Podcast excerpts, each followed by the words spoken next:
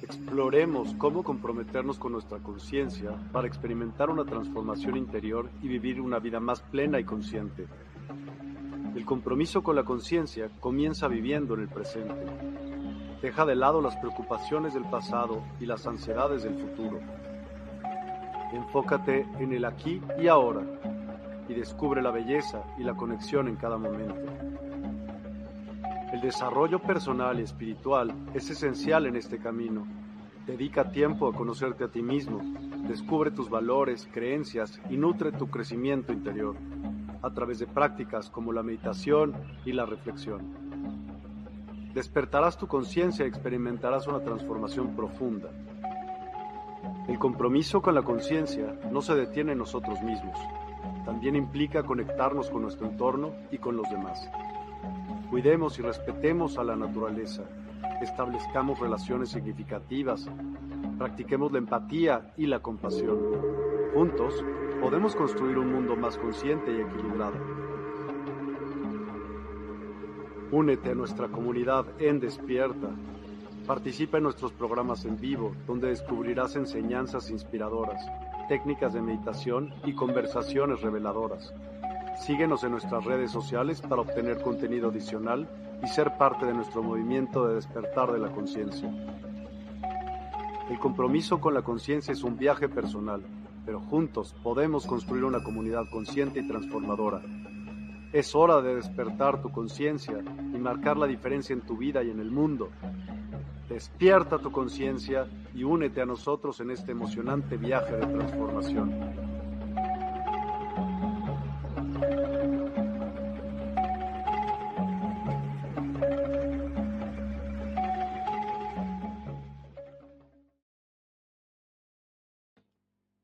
Hola a todos, ¿cómo están? Bienvenidos a este cuarto programa ya de, viaje con el lobo del sol. Hoy día tenemos un, tema bien apasionante y bien profundo, que obviamente va a abarcar para muchas cosas, pero eh, lo más probable es que no alcancemos a ver con profundidad este tema de las creencias limitantes, que es de lo que vamos a hablar hoy.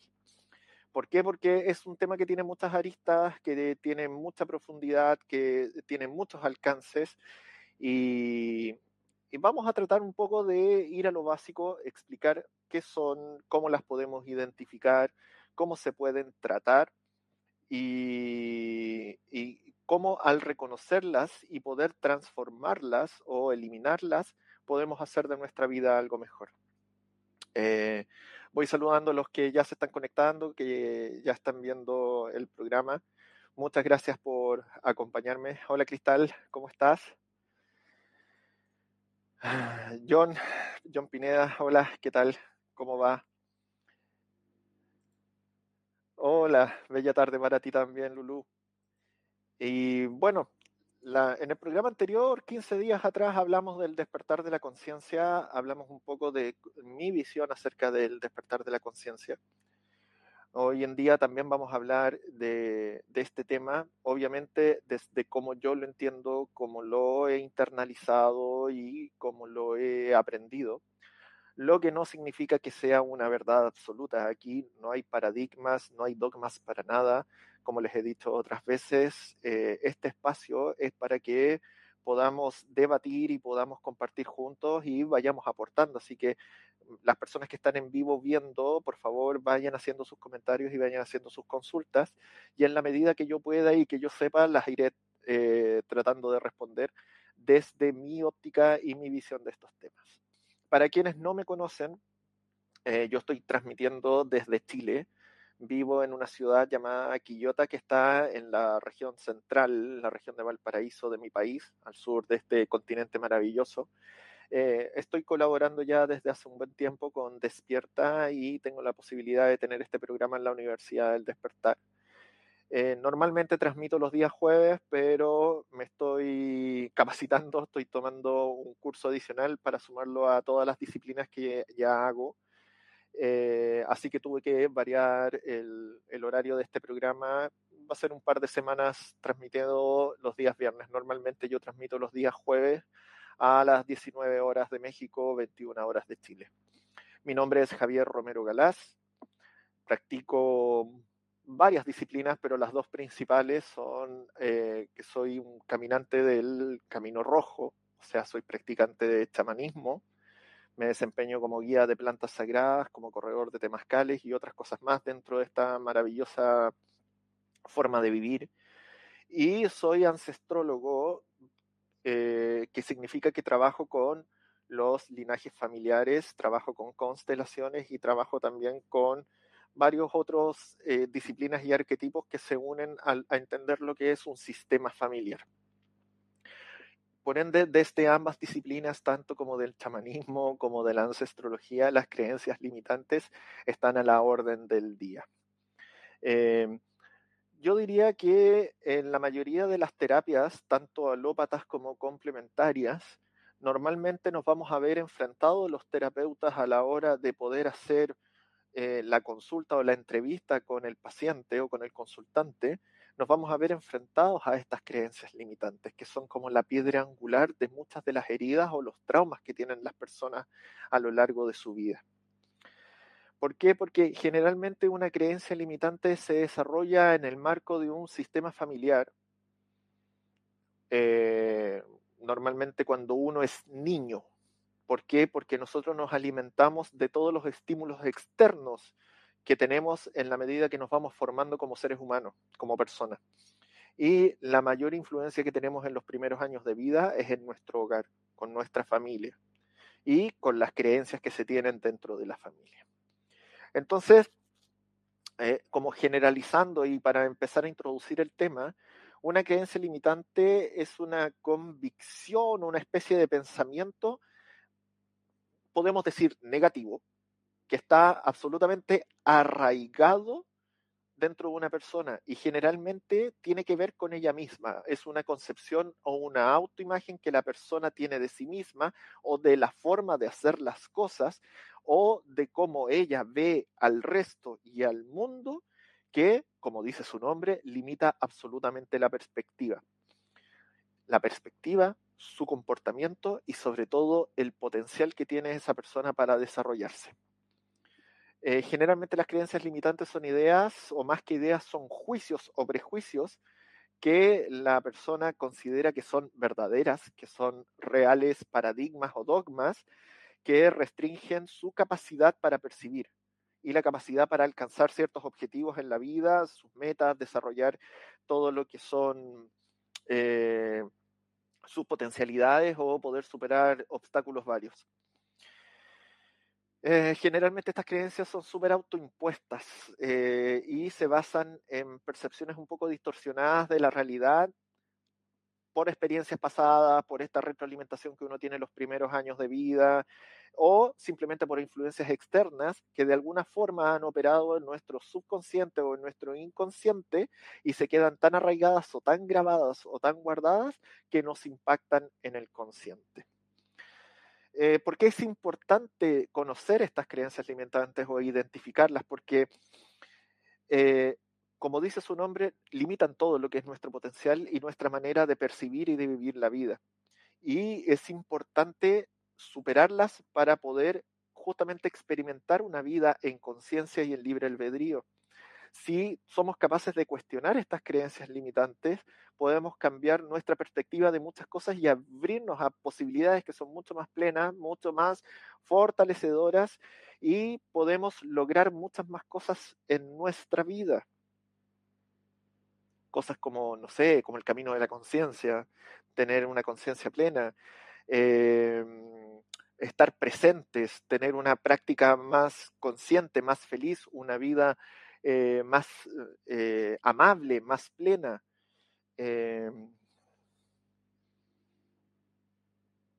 Y para poder identificar estas creencias limitantes, muchas veces no, no, no, somos capaces de nosotros verlas. Vamos a tener que buscar ayuda en otras personas que tengan más experiencia y generalmente esa ayuda la vamos a encontrar en los terapeutas, terapeutas tanto complementarios como alópatas. ¿Por qué? Porque desde la psicología, la psiquiatría, la neurociencia, también se trabaja mucho con esta idea de la creencia limitante como una consecuencia directa del trauma o de la herida de la niñez. Hemos escuchado muchas veces esto de el niño o la niña interna. Eh, muchas terapias apuntan a eso. Hay muchas muchas formas, mucha meditación, que es el sanar el niño o la niña interna. Y en realidad esto no es una falacia, no es algo que sea falso. Lo que pasa es que a veces se mira un poco como muy por encima o de cierta forma se subestima esta imagen y en realidad es fundamental porque en nuestros primeros años de vida es cuando a nosotros se nos arraigan las cosas más profundas. Generalmente cuando nosotros tenemos problemas como depresiones o tenemos algunos traumas o algunas cosas, normalmente estas suceden los, los cuatro, seis y ocho primeros años de vida o quizás incluso antes. De hecho, hay terapias que trabajan con los traumas eh, dentro del vientre materno así como las regresiones, canalizaciones y ese tipo de cosas. Eh, si nosotros no trabajamos las creencias limitantes, también nos vemos circunscritos a un espectro demasiado reducido de acción, donde se nos va a impedir poder expandir no solo nuestra mente, sino que lo que es la conciencia. Y nos vamos a ver esclavizados eh, de muchos rituales o muchas cosas, eh, como por ejemplo los trastornos obsesivo-compulsivos, o nos vamos a hacer adictos a la medicación externa, o quizás incluso adictos a las terapias complementarias, pero sin buscar una solución plena de estas creencias limitantes. Me gustaría saber a la gente que está conectada si han escuchado acerca de este término si más o menos saben de qué se trata y si me pueden compartir lo que ustedes creen que podría ser una creencia limitante para que pudiésemos hablar un poco de ello. Si no es así, yo les puedo dar algunos ejemplos como para que se quede, quede un poco más claro de qué estamos tratando acá. Los voy a esperar un poquito, voy a aprovechar de hidratarme porque estoy un poco resfriado y tengo mi garganta un poco resentida.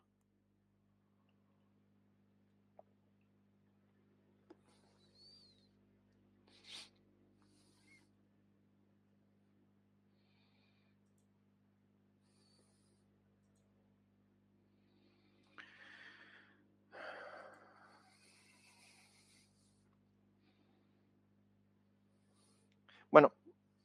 Eh, ah, muy bien.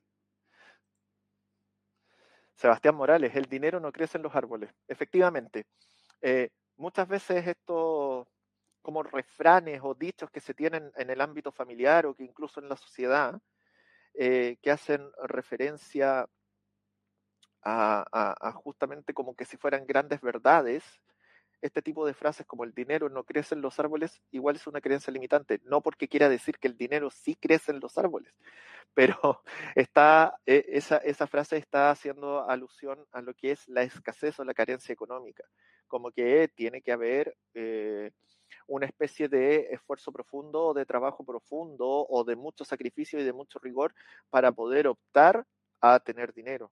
Y no necesariamente tiene que ser así esa creencia nos limita porque hace que nuestro subconsciente eh, le transmita al consciente de que es muy difícil obtener dinero, que este no es un regalo, que no está disponible y que uno tiene que ir a buscarlo, que tiene que ir a, a, tratar de, eh, de obtenerlo con el sudor de nuestra frente, con el sacrificio de nuestra vida.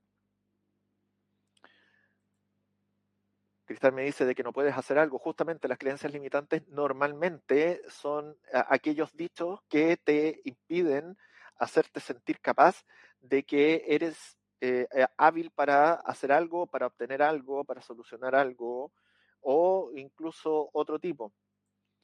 Aquí Sebastián Echevi, que es un gran amigo mío, un cantante consciente, eh, ojalá pudiesen conocer su música. Después voy a dar un aviso ahí para que eh, puedan seguirlo. Me pone acá, los hombres son todos iguales. Eso también es una creencia limitante. Y es una creencia limitante muy arraigada eh, generalmente en las familias o en los sistemas familiares cuando han habido abandonos por parte de los hombres o los hombres no han dado el ancho o, como en las épocas más antiguas, sé que todavía pasa, pero antiguamente en la generación de nuestros padres o nuestros abuelos era muy común de que los hombres engañaran a las mujeres y se iban con sus segundas familias o con familias que tenían escondidas, las mujeres le transmitían a sus hijas de que los hombres eran todos iguales y que no servían para nada. Y normalmente esa creencia limitante desencadena en que las mujeres después tienen muchos problemas para tener relaciones de pareja, porque en, verdad internalizadamente y subconscientemente no confían en los hombres porque todos los hombres son iguales y en realidad no sirven.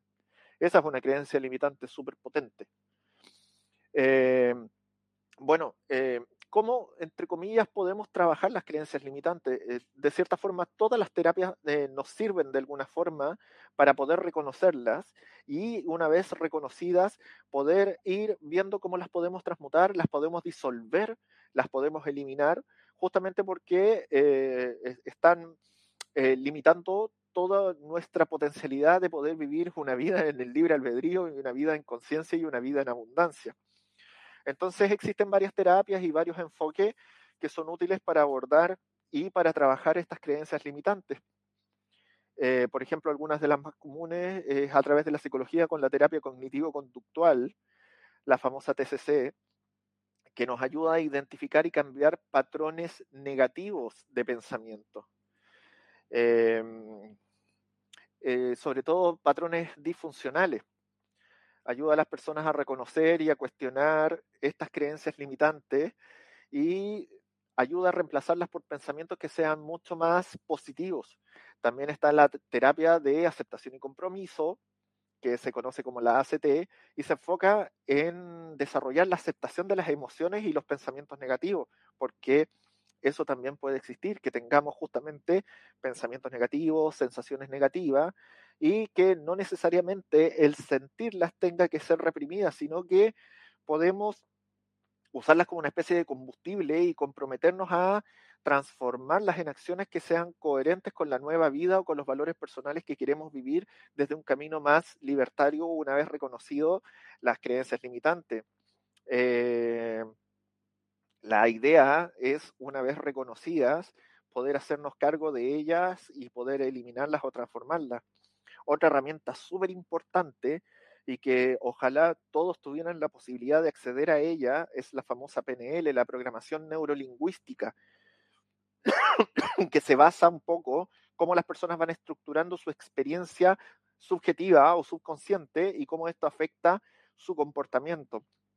No sé si han escuchado un dicho muy común que usamos en las terapias alternativas, que decimos que las palabras crean realidades y efectivamente es así. Muchas veces la programación neurolingüística apunta a cambiarnos el discurso negativo a un discurso mucho más positivo para poder superar estas creencias limitantes y así alcanzar metas personales. Hace poco también eh, supe que hay una terapia que la aplican algunos psicólogos y la aplican también algunos terapeutas complementarios o terapeutas holísticos que se llama terapia de desensibilización y reprocesamiento de los movimientos oculares. La he visto poquito, yo he visto un par, un par de terapeutas nomás que la ocupan y que hablan eh, se ocupa especialmente para tratar los traumas o las heridas y a través del reconocimiento del trauma eh, ir superando las creencias limitantes. Eh, ya que a través del movimiento de los ojos, de un movimiento guiado, de un movimiento pauteado, se puede acceder al trauma, al recuerdo traumático, y se puede reestructurar todas las creencias asociadas a las que se tuvo ese trauma o ese hecho traumático en poder transformar esas experiencias pasadas negativas. Hay una terapia que se llama también la terapia de esquema, que se centra en identificar y cambiar los esquemas mentales negativos o todo eh, un, procesamiento lógico que hacemos que es distorsionado y que se subyace con las creencias limitantes. Entonces, es ir un poco al origen de la creencia limitante, tratar de que la persona entienda cómo se formó esa creencia limitante y cómo puede, eh, de cierta forma, superarla. Eh, como les decía en un principio, eh, a veces se subestima un poco el poder que tiene sobre nosotros este tipo de pensamiento. Todos todos de alguna forma u otra hemos sido criados o hemos sido formados como personas en base a una creencia limitante. ¿Por qué? Porque normalmente el ser humano tiene una concepción de que uno viene acá a la vida a, voy a decir en palabras simples, a poco menos que a sufrir, y poco menos a que las cosas te cuesten y que casi que la vida es un castigo, y desde el punto de vista religioso, que muchas veces cuando tú trasciendes y pases al otro lado vas a tener la recompensa según las acciones que tú hiciste en esta vida. Eso también es una creencia limitante. Entonces estamos rodeados todo el tiempo de ellas y la idea es que podamos eh, identificar tanto las que se formaron dentro de nuestro núcleo de lo que es la influencia de nuestro sistema familiar y también las que la sociedad nos impone. ¿Para qué? Para poder nosotros efectivamente hacer todo lo contrario, vivir lo que queramos vivir, la plenitud completa acá, en el presente, en el aquí, en el ahora. Yo les comenté en el programa anterior, para los que lo vieron del Camino de la Conciencia, que uno de los hitos más importantes justamente del camino espiritual o del camino de, consciente es estar presentes todo el tiempo en el aquí y en el ahora, pudiendo suprimir el quedarnos pegados o atrapados con los hechos pasados o el tener una ansiedad demasiado eh, exacerbada de futuro. ¿Por qué? Porque eso nos saca de nuestro centro, nos saca, eh, nos saca de nuestro equilibrio, nos saca de nuestra conciencia. Entonces, justamente, frases eh, como las que se dan en las creencias limitantes, evitan que nosotros también estemos en el aquí y en el ahora y que lo estemos de una forma plena. Por ejemplo, a ver, una frase súper común y súper básica de creencia limitante. Eh, no soy lo suficientemente bueno. Generalmente cuando nos vemos enfrentados a hacer algún trabajo, hacer alguna, hacer alguna labor, o si nos piden algún favor, o tenemos que hacer alguna cosa, eh, normalmente nosotros somos los primeros que nos auto boicoteamos y que decimos que no vamos a ser capaces de realizar algo. Y eso ya es partir derrotados, partir eh, perdiendo sin siquiera haberlo intentado. Entonces, ¿por qué no podríamos ser lo suficientemente buenos para realizar alguna acción, realizar algún trabajo o realizar o estudiar algo que nos guste? Eh, Quizás si nosotros desde un principio pudiésemos enfocar y cambiar el lenguaje y antes de empezar una acción o antes de empezar una tarea, una motivación, nos dijéramos, ¿saben qué? Yo soy capaz de hacer esto, soy suficiente, soy merecedor de lograr los resultados positivos que esto eh, me da y poder tener éxito, eh, se nos haría mucho más fácil todo lo que emprendemos entendiéndose la palabra éxito también no como el éxito material o el éxito de la validación externa, sino como el éxito y la suficiencia propia. Em, otra creencia limitante, por ejemplo, eh, súper arraigada. A ver, no tengo suerte en la vida. No, yo lo que pasa es que, pucha, yo tengo, tengo mala suerte eh, nací eh, con una mala estrella, eh, yo intento hacer las cosas, pero el destino me tiene decidido otros caminos. La suerte la hacemos nosotros. En la medida de que nosotros a través de nuestras acciones vayamos formulando oportunidades y sepamos aprovechar esas oportunidades, la fortuna nos va a favorecer. Pero si empezamos desde, desde, desde nuestra concepción y, pensamos de que no tenemos suerte en la vida, lo más probable es que nos van a salir las cosas mal. Es como el famoso dicho de ver el vaso medio lleno o, medio vacío. Al final todo se reduce a una elección. Y como desde nuestra conciencia, como desde nuestra mente más racional, ni siquiera estoy hablando de lo emocional, sino desde lo racional, vamos a querer elegir estar mal en la vida o que nos vaya mal en la vida o vivir en la carencia, en la carencia económica, en la carencia afectiva, en la carencia emocional. Es ilógico. No creo que una persona, por muchas heridas que tenga, por mucha tristeza, quiera quedarse en ese estado para siempre, conscientemente hablando. ¿Por qué? Porque subconsciente puede ser que sí, Aquí Sebastián me, pone no pain, no gain. Sí, pues, justamente lo que estábamos hablando de antes, que yo creo que en casi todas las sociedades y sobre todo aquí en Latinoamérica está muy arraigado eso que sin sacrificio no se logran las cosas, sin dolor no hay recompensa. Y eso no es así. Eso no es así. No significa que las cosas te van a llegar solas. O puede ser que sí, tal vez eso también es una creencia limitante. Pero si tú tienes una actitud correcta y haces las acciones necesarias, con una mentalidad necesaria, en una frecuencia apta, eh, co-creando tu propia realidad, no debería costar tanto poder obtener lo que queremos.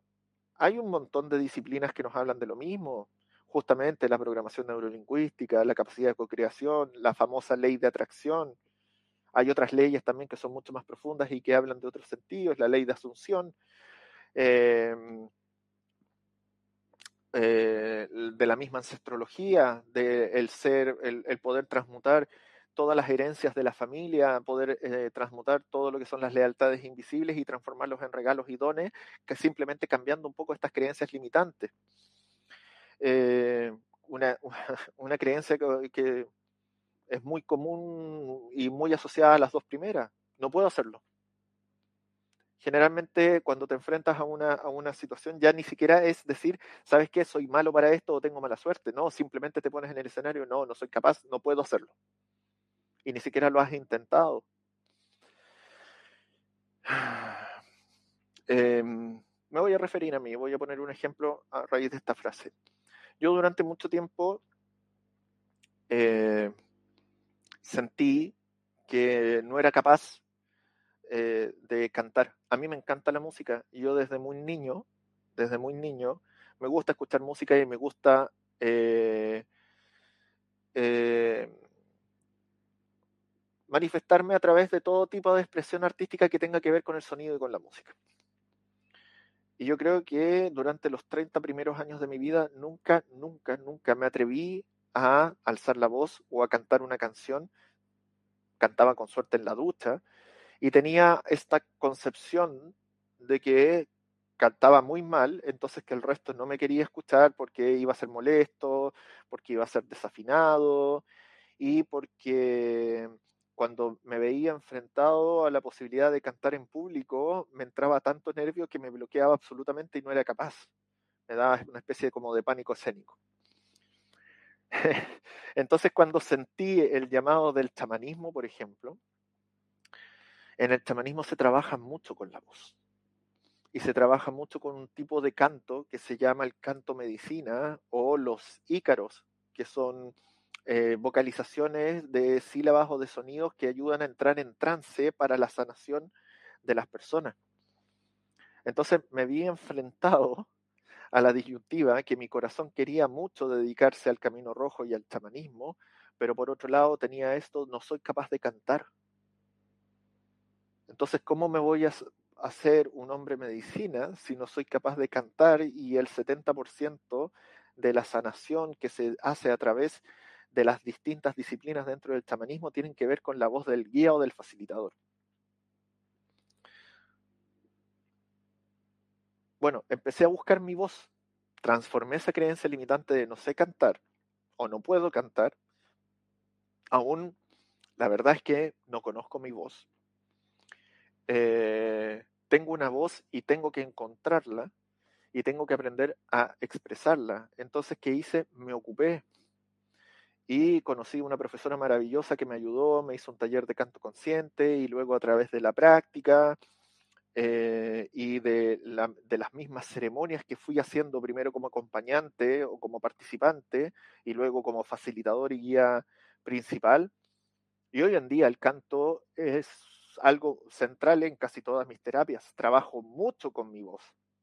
No voy a decir que soy un cantante de ópera o un cantante popular, pero tengo una voz y una voz que me gusta expresar y que me gusta hacer que sea escuchada y a través de la cual puedo cantar.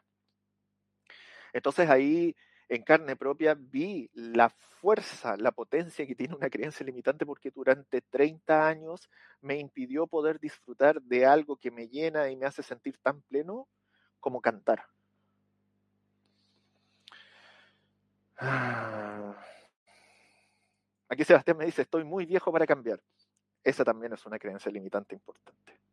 Uno nunca, nunca, nunca deja de aprender, uno nunca deja de sorprenderse y uno nunca puede eh, sentir que no puede hacer un cambio importante en la manera como percibe el mundo, cómo hace las cosas.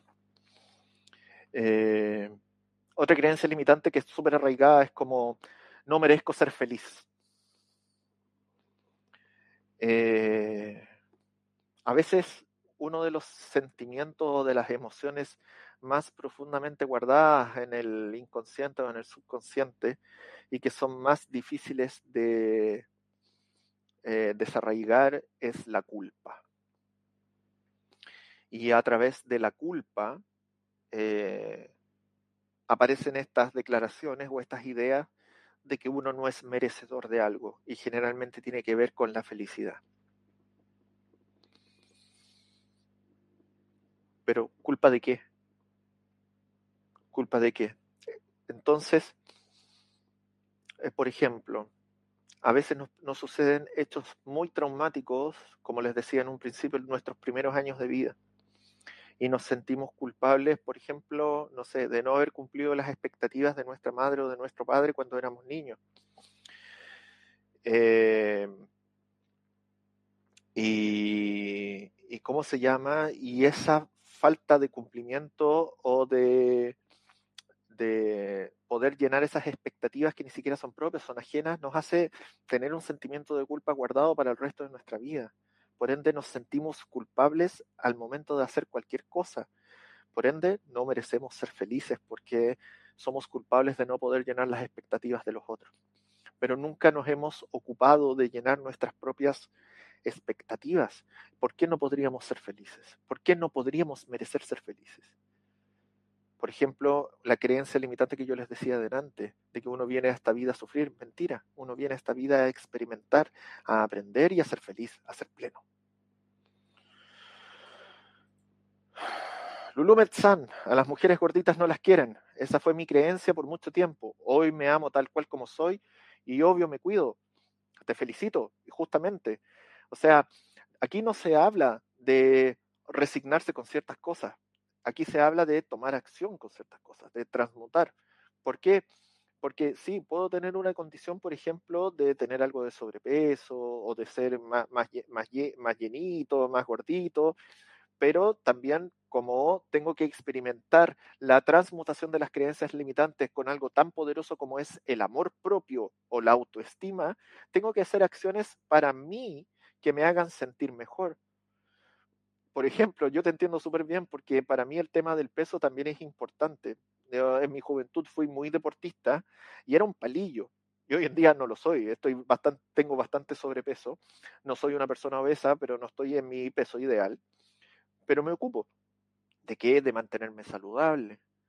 Entonces hago ejercicio, quizás no al nivel de lo que hacía hace 10 años atrás, pero hago ejercicio, trato de cuidarme con ciertas comidas, tampoco que sea algo tan restrictivo, sino que eh, me puedo dar mis gustos de vez en cuando y como dices tú, el tema es amarse tal cual uno es y cuidarse. ¿Por qué? Porque quiero vivir la vida lo más pleno posible, tanto para mí como para los seres eh, que me acompañan y a los que quiero. Por ejemplo, en mi caso, yo generalmente hago ejercicio y me cuido porque quiero jugar con mi hija que está pequeña y que ella tenga la oportunidad de poder disfrutar a su padre y que podamos jugar juntos.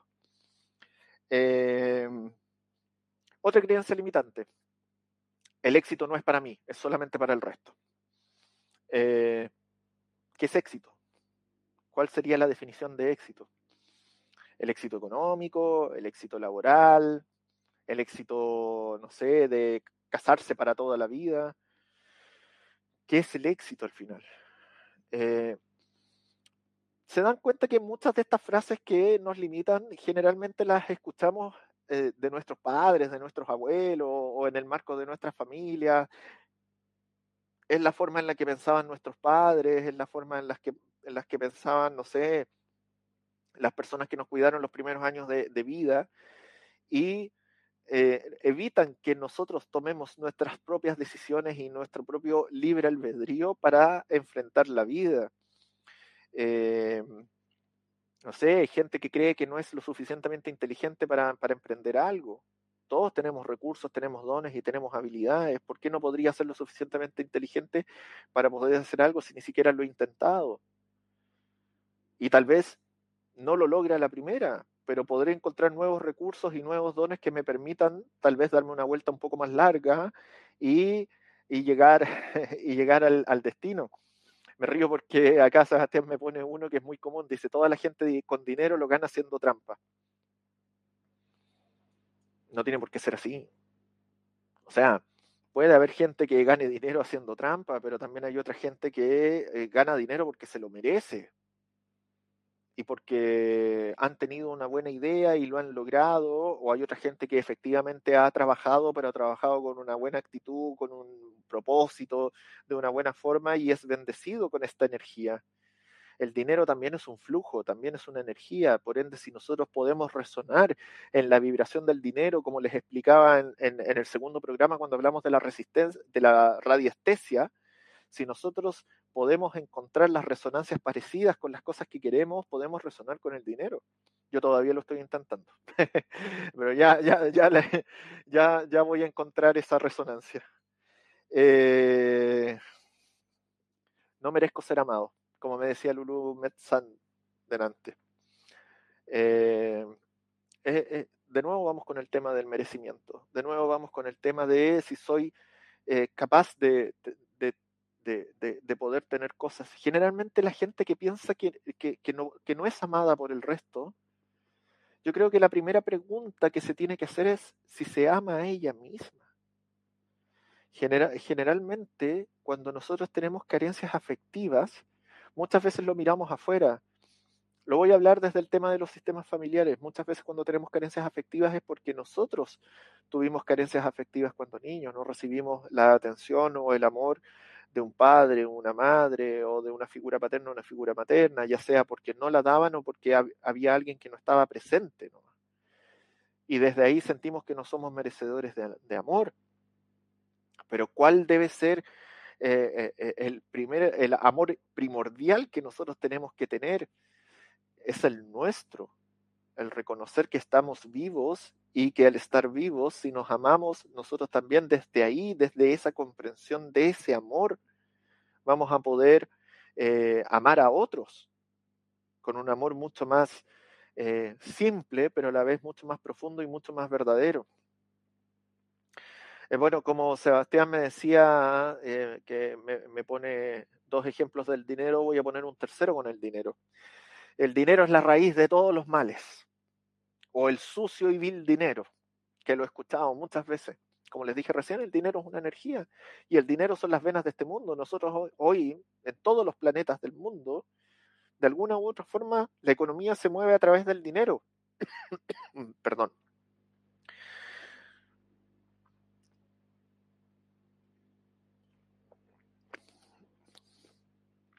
Entonces, si nosotros vemos el dinero como algo malo, vamos a estar ahuyentando esa vibración, vamos a estar ahuyentando esa energía. y al final, para nosotros lograr las cosas que queremos, muchas veces tenemos que hacerlo a través de la abundancia económica. Entonces tenemos que alinearnos con el flujo del dinero porque el dinero nos va a dar muchas más oportunidades de lograr cosas para nosotros y también para los demás muchos de los que seguramente están viendo este programa o lo van a ver después o son pertenecientes a la Universidad del Despertar o son terapeutas o son practicantes de, de una espiritualidad, piensan que eh, los bienes materiales o que y llanamente el dinero eh, es algo negativo y, y, y eso es una creencia súper limitante. O sea, ojalá que no tuviéramos que depender del dinero. Ojalá que pudiésemos volver a sistemas que eran mucho más equitativos como lo eran el trueque o como es la generosidad, pero hoy en día el mundo tal como lo conocemos se mueve a través del dinero y el dinero es una oportunidad de poder ayudar a otros. Muchos hablamos del servicio, de hacer servicio, de hacer servicio. Bueno, justamente hacer servicio eh, a veces se tiene que hacer a través de tener dinero y poder con, con ello eh, adquirir desde conocimiento hasta bienes con los cuales efectivamente podemos hacer un buen servicio.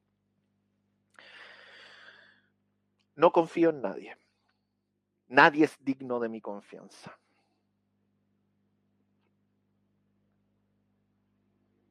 Es difícil eso. Eso también es una creencia limitante porque ¿cómo no vas a confiar en ninguna persona? Somos una sociedad. Y si somos una sociedad y vivimos en comunidad, de alguna forma u otra en alguien vamos a tener que confiar. Está la importancia de hacer tribu.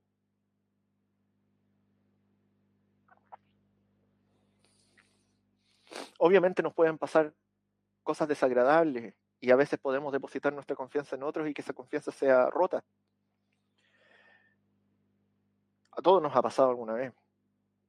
A mí también en, en mis años más jóvenes muchas veces me sentí traicionado por personas en las cuales yo confiaba mucho. Y era un pensamiento súper autoflagelante porque, eh, porque sentía, de cierta forma, como dice esta creencia limitante, que me iba quedando solo. Pero después entendí o transmuté esa sensación en que en realidad el problema no era mío.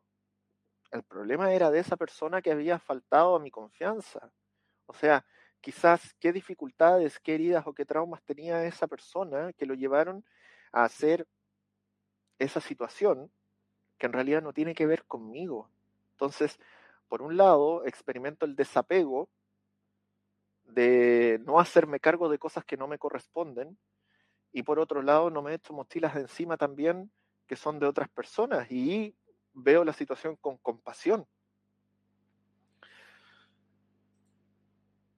Aquí Ave del Paraíso me dice, el dinero no es malo, los malos somos nosotros porque siempre lo maldecimos y nos hace falta, sino cómo vamos a sobrevivir.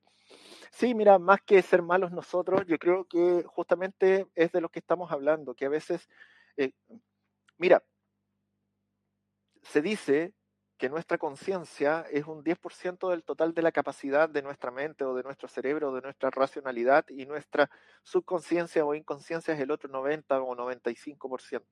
Hay distintas diferencias en, en las teorías de acerca de cuánto ocupamos de lo otro.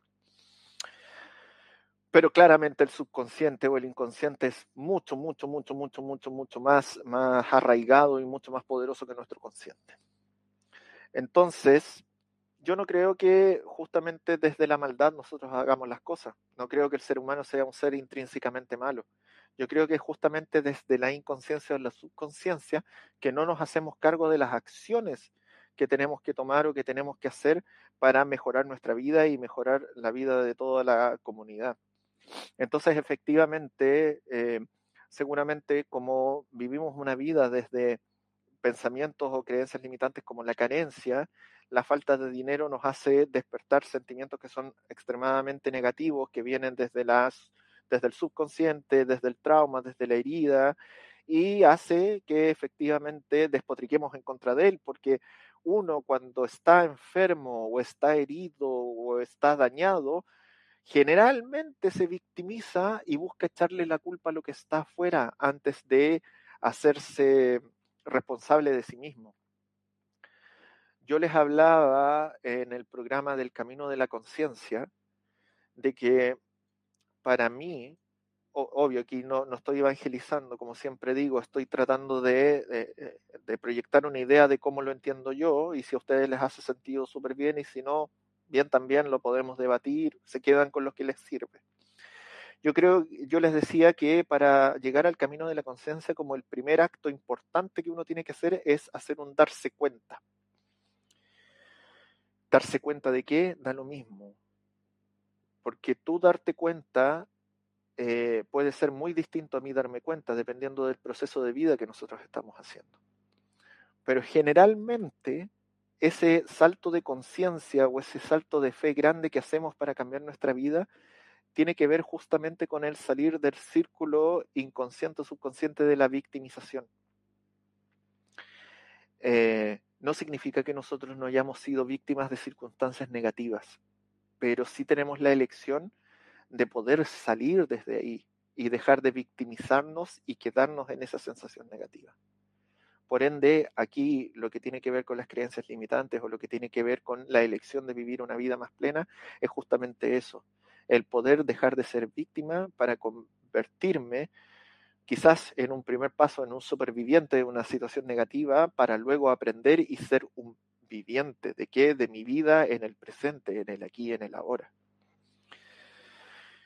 Eh, no sé, puedo seguir dando muchos ejemplos de creencias limitantes. No tengo tiempo suficiente, siempre me pasan las mismas cosas, no soy capaz de cambiar, como me decía Sebastián Denante. Eh, no soy capaz de perdonar, no soy lo suficientemente fuerte, eh, no me merezco tener éxito en mis relaciones, eh, siempre fracaso en todo lo que intento, no soy capaz de cambiar mi situación actual, eh, no soy lo suficientemente valioso, no puedo aprender cosas nuevas, no puedo cambiar mi vida. O ejemplos que son mucho más simples, no sé, aquí en mi país, en Chile, eh, en una época que era muy, mucho más machista, a, las mujeres se les decía calladita se ve más bonita, o que tienen que aprender a sentarse de cierta forma para no mostrar las piernas o no mostrar lo que tienen entre medio de las piernas. Eh, y así un montón de cosas que, que, nos van limitando de una manera, pero terrible, terrible, terrible. Generalmente, nuestros traumas o nuestras heridas o nuestras formas de vivir la vida, si no nos gusta y no nos sentimos cómodos con ello, por no decir el 100% de las veces, pero digamos un 95% de las veces, tienen su origen en una creencia limitante, que normalmente se dio en nuestra infancia por influencia directa de aquellas personas que nos formaban o nos cuidaban. Entonces, si nosotros somos capaces de llegar a reconocer o al punto de identificar cuál es la creencia limitante que está evitando que yo pueda ser feliz o que pueda ser pleno, y logro ver el contexto en el que se dio y por qué se arraigó tan duro y, me, eh, me, provocó una herida o me provocó un trauma o una vergüenza o una culpa, y me logro liberar de esa emoción asociada a la creencia limitante, normalmente nos vamos a sanar de ese trauma, de esa herida y se nos va a hacer mucho más llano el camino. Entonces, eh, eh, en el fondo, el objetivo de esta conversación de hoy día es que ustedes sean capaces de ver, por ejemplo, un anhelo importante que tengan en su vida, un deseo que quieran cumplir. Por ejemplo, tener una pareja de tal forma, tener una casa grande, tener el auto último modelo, trabajar en tal puesto o en tal situación. Vean si efectivamente ese es el deseo o el anhelo que su corazón siente. O tal vez es la compensación emocional de una expectativa que se generó por una creencia limitante a través de un trauma que tuvimos cuando niños. Por ejemplo, el querer tener una casa más grande. Yo por mucho tiempo, me voy a volver a poner de ejemplo porque es lo mejor que conozco, siempre decía tener una casa más grande. Y yo decía, no, cuando trabaje y gane dinero, me voy a comprar una casa grande porque es lo que sueño, es lo que quiero. Eh, y después cuando hice este camino de la conciencia, me di cuenta que en realidad mi deseo, mi anhelo de tener una casa grande, venía porque yo cuando era niño vivía en una casa que era muy pequeña y que normalmente yo no podía invitar amigos a mi casa no podía llevarlos porque no había espacio como para atenderlos bien, no había espacio como para celebrar un cumpleaños como el que yo quería y no estaban los medios como para hacerlo.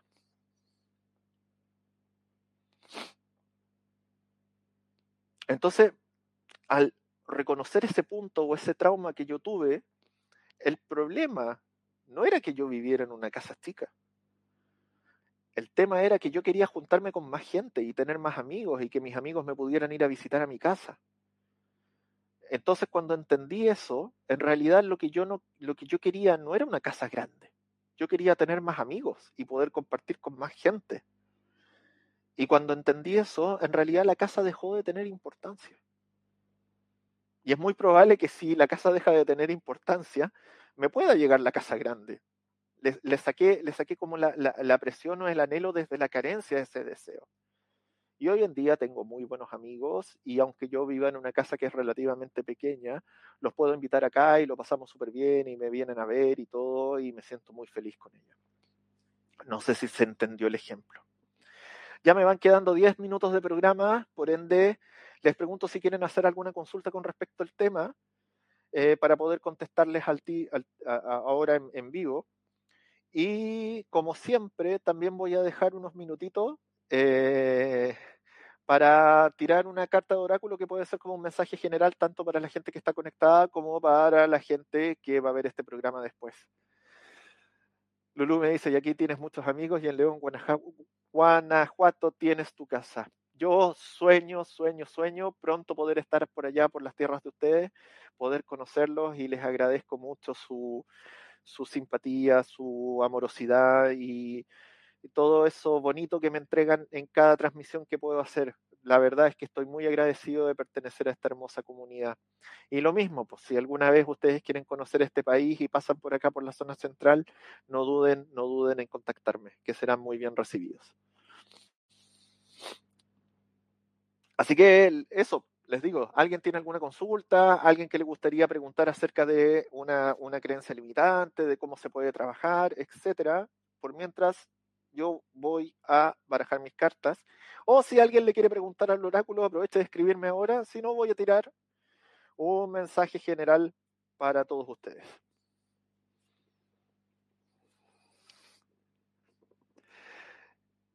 Ya, Cristal me pide mensaje y Lulu también me dice que quiere un mensaje. Ok, voy con ustedes dos. Voy a partir por Cristal. Voy a barajar el otro oráculo, ¿sí?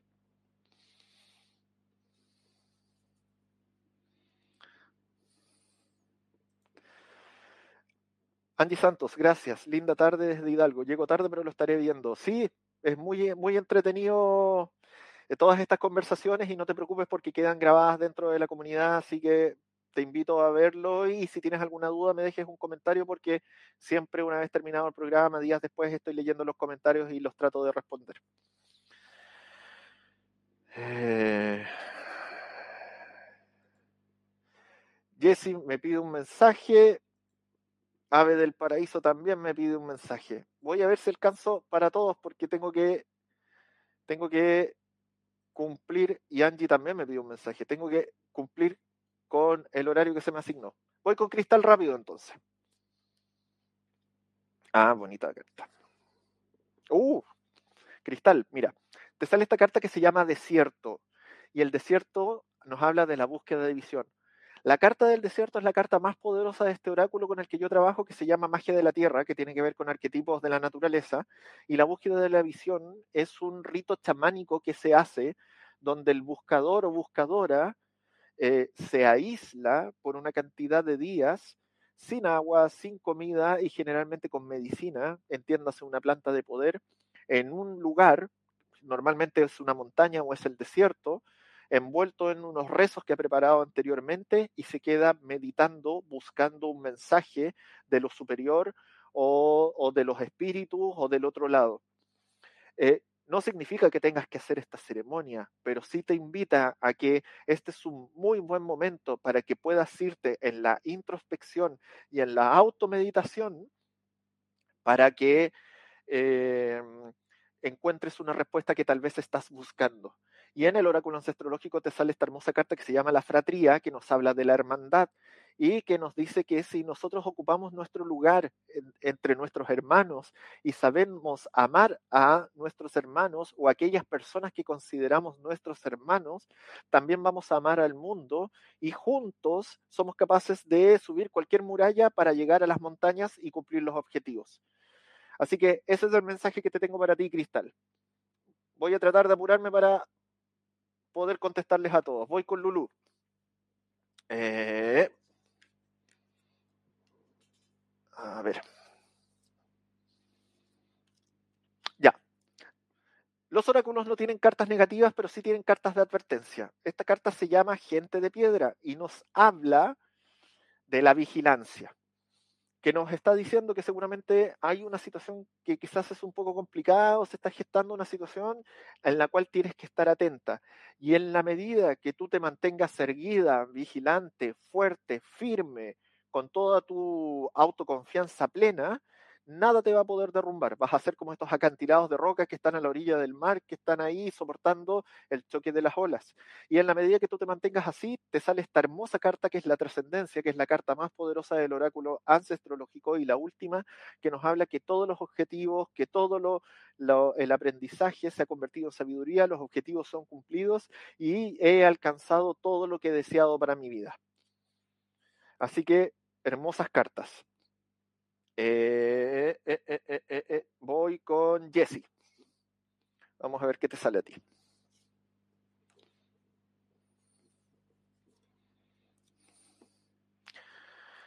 Carta nubes nos habla de la transformación. Tenemos que ser como las nubes para poder afrontar situaciones que son complicadas. A veces las nubes se muestran gigantes y tienen formas de animales, y otras veces son pequeños jirones de nubes que apenas se ven. Entonces, si nosotros a veces nos vemos enfrentados a situaciones que son medias complicadas, tenemos que expandir nuestra aura o nuestro campo energético para vernos poderosos y firmes y así poder conseguir nuestros objetivos. O si la situación lo requiere, tenemos que hacernos chiquititos y ojalá pasar lo más desapercibidos posibles. Y en el ancestrológico te sale la carta del linaje femenino que nos dice que todas las mujeres de nuestro clan, todas ellas han bajado a decirnos que está todo bien, que cuentas con su apoyo, con su amorosidad y que tienes que empezar a conectarte con tu arquetipo femenino, con todo lo que es la autonutrición, la maternación, la intuición, tu cuidado y tus capacidades más amorosas. ¿Para qué? Para que justamente puedas enfrentar cualquier dificultad que se te está poniendo por delante en estos días. Esos son el mensaje que tengo para ti. Eh, eh, eh, voy con Ave del Paraíso, a ver si alcanzo. Se me está acabando el tiempo, voy a tratar de cumplir, si no, voy a tirar un mensaje general.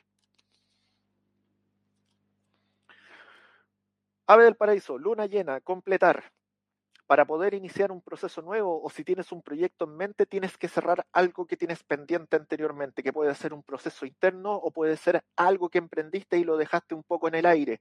Entonces, para que se dé toda la energía de poder hacer nuevos comienzos, primero completemos o cerremos bien los procesos anteriores. Y te sale la carta de los instrumentos de poder en el oráculo ancestrológico que dice que tenemos a nuestra disposición todos nuestros dones, tanto internos como externos, y confiar en, nuestras, en nuestros propios instrumentos, herramientas y habilidades para superar cualquier obstáculo. Eso te puedo decir. Voy con Angie Santos.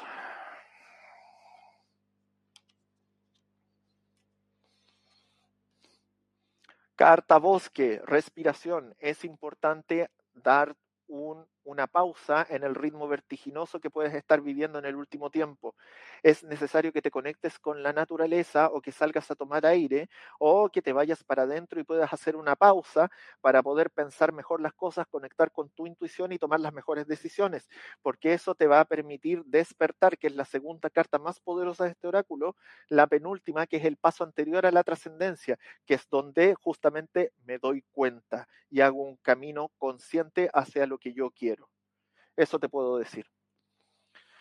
Voy con Diana Mireles eh, y doy un mensaje general porque si no me paso y me retan después.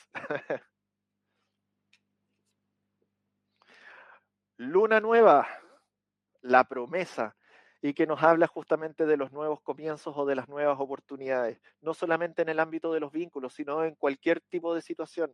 Aquí tenemos esta pareja de enamorados que está mirando el atardecer, pero nos habla justamente de que se vienen nuevos comienzos más amorosos, más poderosos y que tenemos que estar en el presente para poder lograrlo. Y te sale una carta que a mí me gusta mucho, que es la carta de las máscaras, que se parece un poco a la carta de las nubes que saqué delante, que nos dice de que nosotros somos muchas personas viviendo en una sola y que a veces para movernos en el mundo tuvimos que ser muchos personajes. Pero ahora estamos en un buen momento donde sabemos quiénes somos en esencia Y desde esa esencia podemos ocupar estas máscaras pero como herramientas, justamente para movernos en situaciones complicadas. Si quiero pasar desapercibida, me pongo la máscara invisible y después me acuerdo de sacarla y vuelvo a mi esencia. Si quiero conseguir algo, me pongo la máscara de la guerrera y voy y lucho por lo que tengo, pero después me la saco. Así que eso, eso, eso. Y voy a tirar el mensaje general ahora, ¿ya? Mensaje para todos los que me están escuchando y para los que vienen después y me salen dos cartas muy interesantes. Me sale la carta del ADN que nos habla del karma. Y que no tienen que entender el karma como algo negativo, sino como una oportunidad. una oportunidad de poder enmendar o hacer una causa y un efecto. Porque la gracia del karma es transformarlo en dharma. Permiso.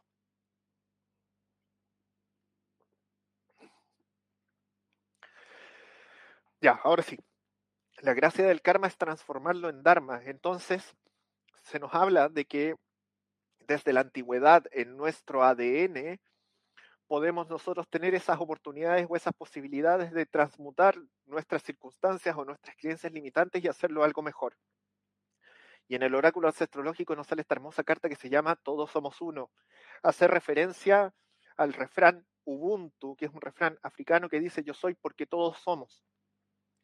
Entonces, en la medida de que nosotros nos integremos e integremos al resto de la comunidad, vamos a lograr muchas más cosas porque juntos podemos llegar más lejos.